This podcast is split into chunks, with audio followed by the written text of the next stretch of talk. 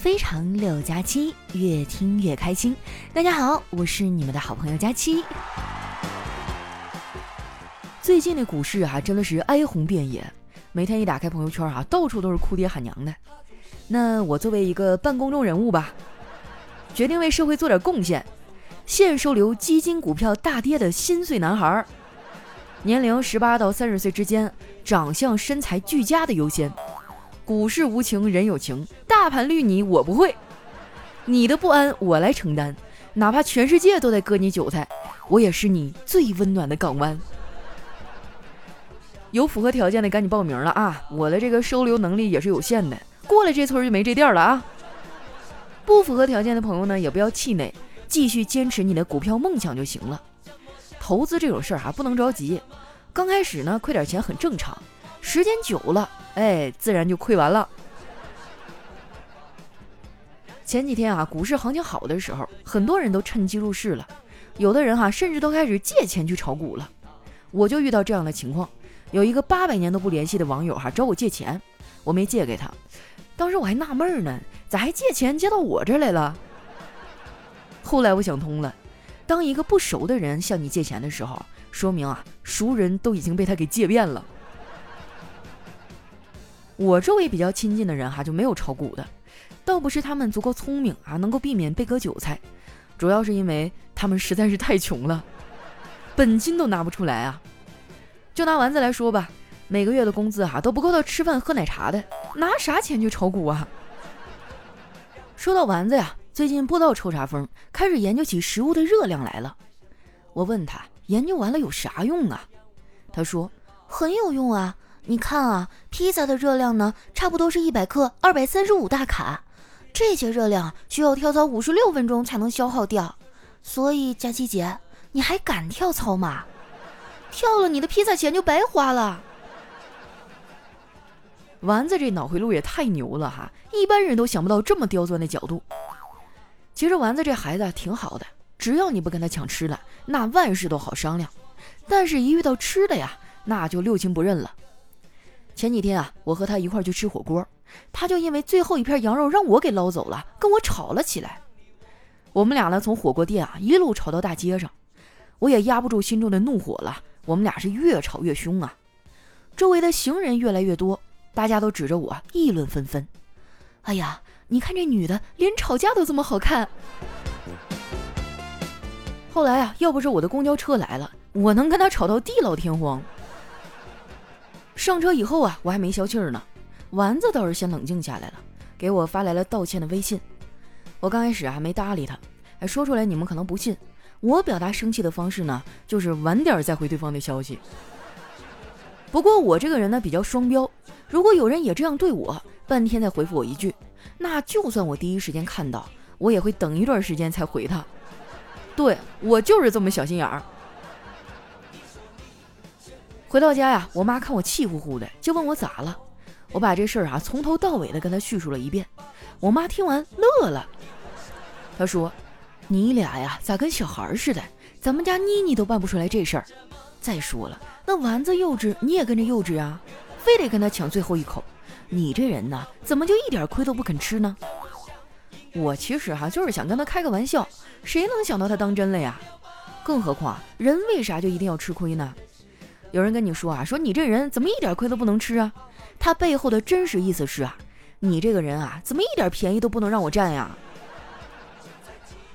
我妈看我没说话啊，以为我没事儿了，就让我去看着小辉背课文。我们家老太太都发话了，我怎么敢不听呢？对不对？我赶紧把小辉拽了过来。那天小辉啊要背的是曹植的七步诗。说起来哈，这首诗呢前两天还上了热搜，有人把它改成了白话版。我看了一眼哈，你还别说，改的还挺好。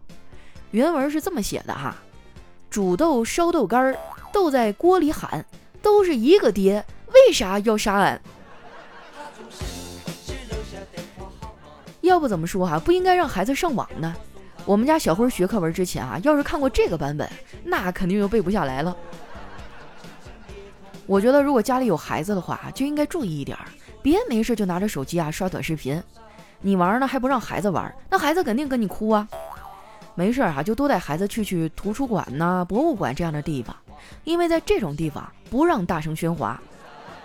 这样啊，你就可以安心的玩手机了。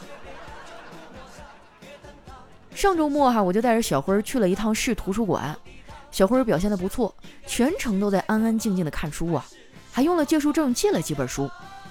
临走的时候啊，外面下起了大雨，管理员大姐哈就亲切的问我们带没带伞。哎，我当时那感动啊，以为她要把自己的伞借给我们，就说了一句没带。没想到啊，那个大姐接着又说一句，啊，那你们回去的时候小心点儿，别把书给淋湿了啊。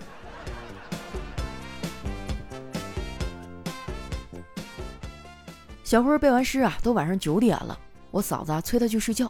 小辉不想睡，就跟我嫂子说：“妈妈，我睡不着，你给我讲个故事好不好呀？”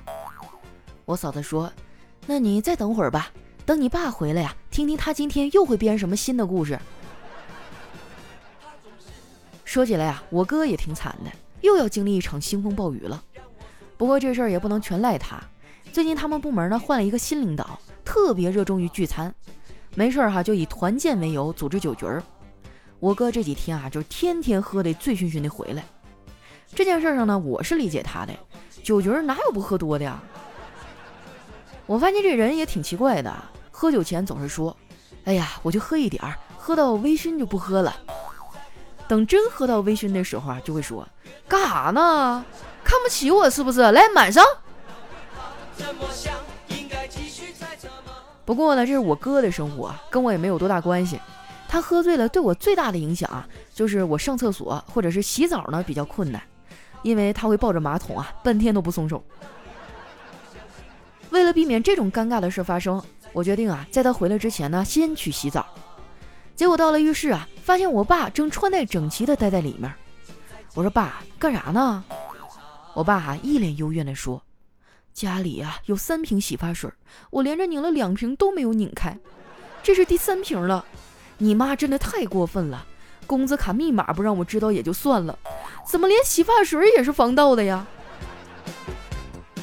我说你没事拧它干啥呀？你现在也不洗头。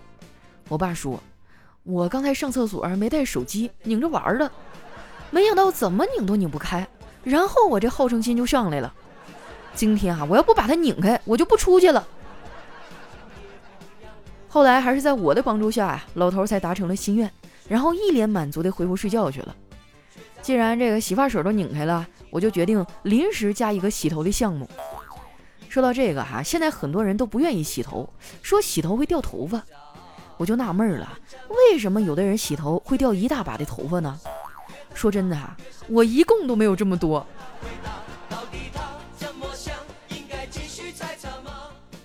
洗完澡之后啊，我一边擦头发一边玩手机。我就洗个澡的功夫啊，微信消息就炸了。打开一看，原来是丸子拉了一个群。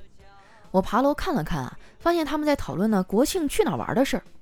我就忍不住吐槽，我说离十一啊还有两个多月呢，你们现在就开始讨论，是不是有点太早了？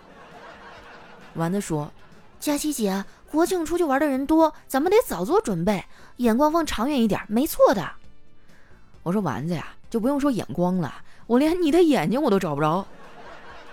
哎，说到这个哈，你们还不知道丸子是个小眼睛的姑娘吧？他那个眼睛哈，真的是我见过最小的了。怎么给你们形容呢？哎，我说一个具体的事儿哈，你们就有画面感了。之前呢，丸子帮我去楼下遛狗，旁边有俩小孩啊，在讨论我们家狗的品种。其中一个小孩看了看丸子啊，又看了看狗，小声的跟旁边的小伙伴说：“哎，这个应该是一条导盲犬吧？”这个群里啊，后来又讨论了一会儿，最终敲定了要去的地方，然后呢就开始看机票，结果发现到那儿啊没有直达的飞机，都需要中转，火车呢也没有直达的高铁，丸子那股倔劲儿就上来了啊，就非要找到一个绝佳的路线。我没当回事儿啊，他也就亢奋一阵儿。大部分人呢在刚遇到困难的时候啊，都会说：“嘿，我还就不信了。”过一段时间以后啊，他自己就想开了，然后摆摆手啊说。哎呀，还是算了吧。果然没多大一会儿啊，丸子就放弃了，然后把所有的责任啊都推给了命运，还哀嚎着说：“我真的太难了，咋干点啥都这么别扭呢？我感觉我这辈子最顺的一次，大概就是出生的时候是顺产了。我觉得丸子有点矫情了，别扭不是人生的常态吗？一直都顺风顺水的，那才比较少见呢。我觉得人生最重要的就是不要轻易放弃。就拿梦想来说吧，谁小时候没个梦想呢？你再看看现在，还有几个有梦想的？我觉得吧，梦想还是要有的。这东西啊，就跟肥皂泡一样，虽然一戳就破，但只要一直吹，哎，它就一直有。我现在最大的梦想啊，就是每个月都能存下点钱。以前我觉得这个梦想实现起来有点困难，现在不一样了，因为现在我有了一个好帮手，省钱神器公众号 API 二四零。如果你也有网购的习惯啊，那就去关注一下公众号 API 二四零，字母 API 加上数字二四零。关注以后呢，你网购买东西啊，选定商品呢不要结账，就把你想要买的这个商品链接发给他，然后再按照流程下单，确认收货以后啊，就可以获得省钱优惠了。像淘宝、京东、拼多多呀、饿了么、美团都可以使用。上周呢，我做了第二期的抽奖送大餐的活动啊，这次获奖粉丝的 ID 呢叫独宠佳期第二人。那接下来让我们拨通一下电话啊，让我伪装一下。喂，你好。喂，睡了吗？你猜猜我是谁？谁呀？这么快就把我忘了？你忘了昨天晚上谁在你枕头边说话了？不是，你好好想一想。哼，渣男！掐指一算，瞎姐姐。哎，算你有良心啊！算的时候还正在听节目。那恭喜你，还获得我们上期节目当中抽到的这个云饭局的奖项。那我准备了两个问题哈，你想选第一个还是第二个？第一个。啊，你还记得第一个问题是什么吗？我忘了第一个还是第二个，就是说五个夸赞你的成语。但是这一期我们不一样了哈，你确定你选第一个问题吗？第一个。OK，那第一个问题是，请说出丸子的十个缺点。我开玩笑，开玩笑哈。那个丸子菜刀都已经准备好了。其实我们这一轮环节的问题非常的简单啊，请问。金木水火土当中哈，谁的腿最长？土啊！为什么？因为你的腿本身就站在土上面，它是最长的。不对不对不对，我给你一点提示哈，你往这个生活当中随处可见的一个食品上面猜。食品常见的。对你肯定吃过啊。哦，黄瓜呀。哪儿来的黄瓜？你告诉我，金木水火土。不对，你再猜。金木水火土。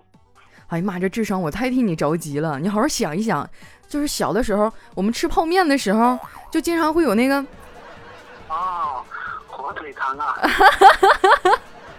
哎呀妈，可急死我了！你这个智商啊，我的天，也就算你答对了吧。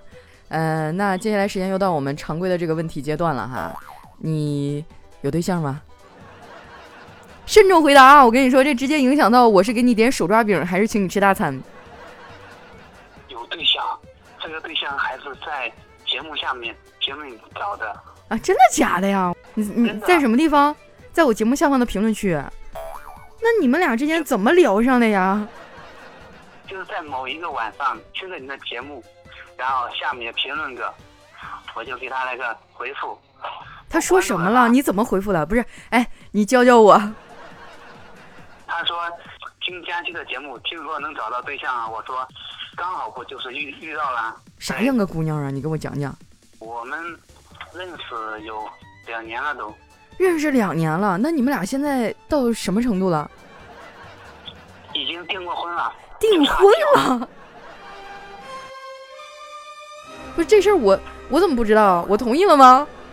你们在我的评论区下面谈恋爱，我同意了吗？都没有人跟我申请一下。这算是半个媒人哦。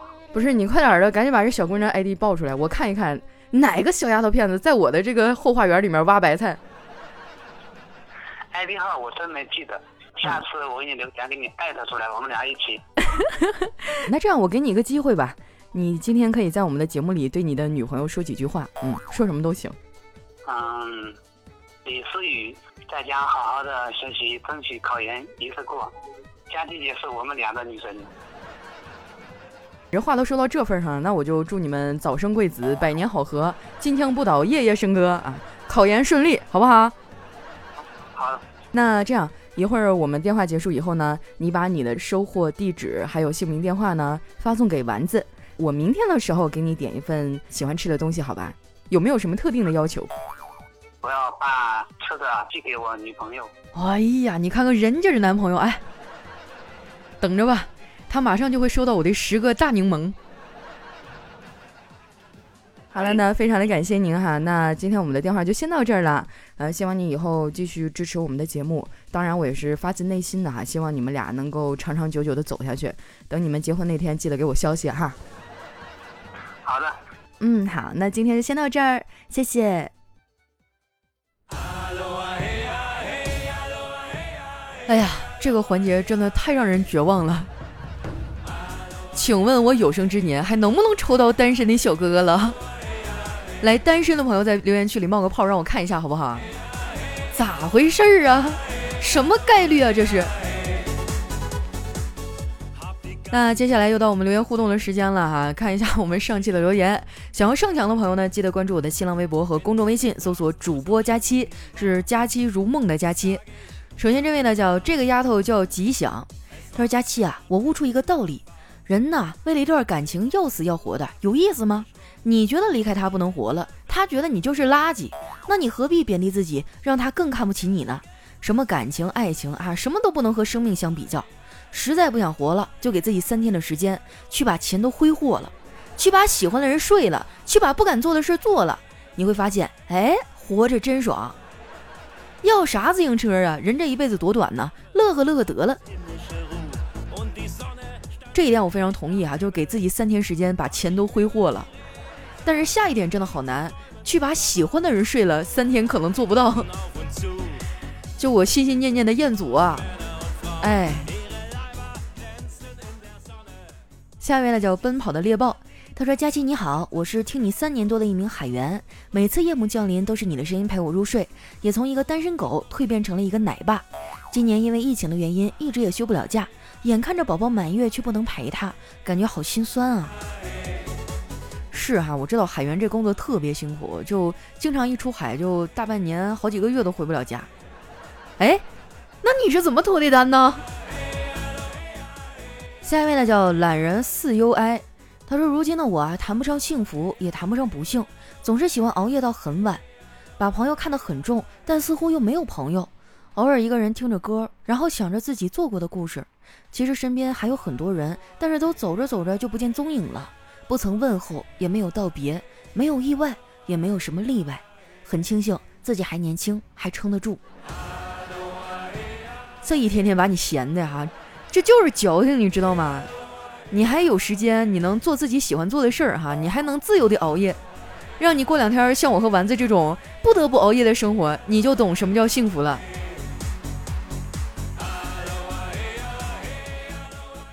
下面呢叫 A 夏木。他说：“佳期啊，我是做专利工程的技术员，每天都是坐在电脑前画图写文档，这样机械性的工作内容让我心累头疼。但工作时呢，都能戴着耳机听你的笑话段子，可以降低工作压力，使我放松心情。我是从一六年听过来的，谢谢有你的陪伴。哎，就你听我的段子去画图的话，不怕手哆嗦吗？本来是直的，然后就画成波浪线了。”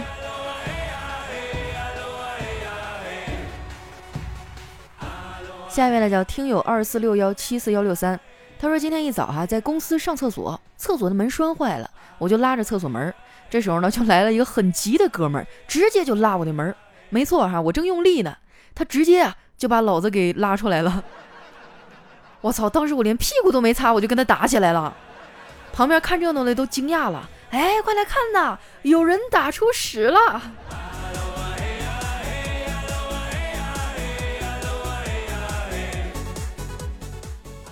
下一位小伙伴呢叫知了，他说和父母出去旅游啊，早起逛景点儿，逛景点儿，逛景点儿，逛景点儿，逛景点儿，逛景点儿。累成狗，然后就睡得很早。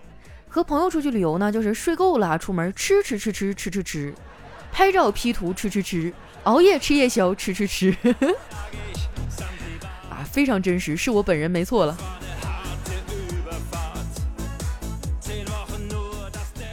下一位呢，叫我是一个叉烧肉。他说我儿子的魔方被打乱了，让我把它转回来。我摸索了半天，毫无头绪。这时呢，老板的儿子轻蔑地看了我一眼，他拿起魔方说：“笨蛋，看着我。”然后他的手就像闪电一样旋转，我看的也是眼花缭乱呢。然后在我和我儿子崇拜的注视下，这个魔方啊就被转散架子了。啊，说真的，就魔方我真的最简单的我都玩不来，根本就算不明白。可能是因为我数学不好吧。下一位朋友的 ID 呢叫郭家豪，他说有一天啊，我去逛超市，正准备走呢，遇见了以前初中啊给我教过政治的老师，但是当时哈不晓得是蒙圈了还是咋的，就想不起来这老师叫什么了。但是碍于面子哈，也不能装作没看到，我就灵机一动，挥着手走过去，哎，这不是政治老师吗？啊，老师看了我一眼哈，就笑着说，咦，这不是我的学生吗？那说明你上学的时候比较没有存在感。你看我，我就从小调皮捣蛋，我的老师对我都印象深刻。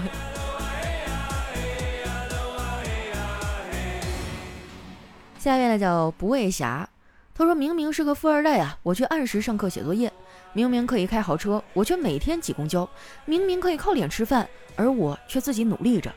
这就是我和明明的区别。其实有些事儿呢，就是命运的安排，咱也不嫉妒。你看明明小的时候啊，就当他还是小明的时候，受了多大的罪，吃了多少苦，老是滚出去。所以长大以后，他比我们过得优越一点，又有什么不可以呢？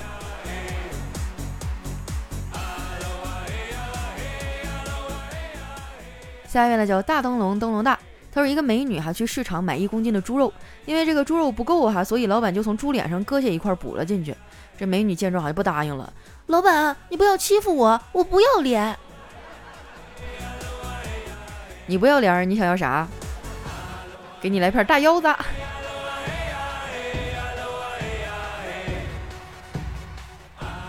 下一位呢叫特爱佳期，他说小侄子太调皮了，我好几次我都想揍他，但是迫于我爸妈的压力呢，没敢动手，只好忍了。但是呢，当我坐在沙发上玩手机的时候，他又跑过来了，我就沉着脸，咬牙切齿地看着他。一切神情都表明，只要他再靠近我，我就动手了。而他也感觉到危险，哈，远远的站着，就翻着白眼看着我。我看他那欠揍的样，哈，我终于没忍住，然后就放了个屁。我妈一看这情形，就赶紧说：“看把你小叔气的啊，满肚子气都没地方出了。”